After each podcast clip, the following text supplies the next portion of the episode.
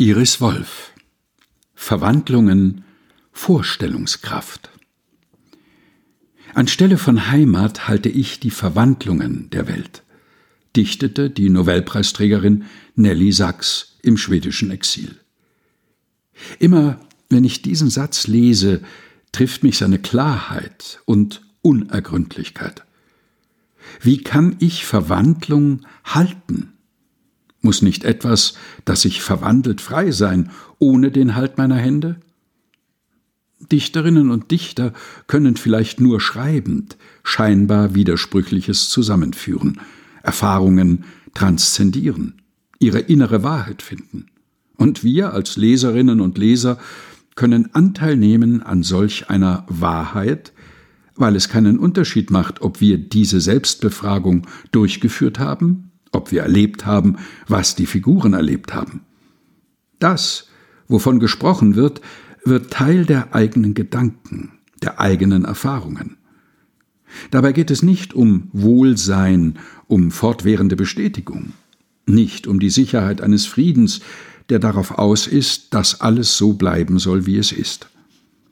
Schreiben ist von dem Wunsch geprägt, sich die Welt beobachtend und verstehend anzueignen, wobei Aneignung als Vorgang der Verinnerlichung auch Gestaltung, Verwandlung bedeutet. Sprache ist das Bindeglied zwischen Innen und Außen, zwischen Ich und Welt. Unsere Erfahrung erhält durch Sprache Form, doch nicht allein Form, immer auch Deutung. Wir erleben unser Leben nicht nur, wir erfinden es. Der Mensch dichtet gleichsam die Welt, nur weiß er es nicht gleich, schrieb Friedrich Schlegel. Ist das nicht eine beglückende Einsicht? Jedweder Mangel bedeutet nicht, dass etwas defizitär wäre, sondern rührt aus einem Mangel unserer Fantasie. Das gilt auch in umgekehrter Richtung. Nichts wiegt uns in größerer Sicherheit als unsere dürftige Vorstellungskraft. Im Leben wird die performative Kraft der Sprache erfahrbar, wenn durch Sprache zugleich eine Handlung sprachlich vollzogen wird, etwa bei Taufen oder vor dem Traualtar. Im Augenblick des Sprechens verändert sich die Wirklichkeit.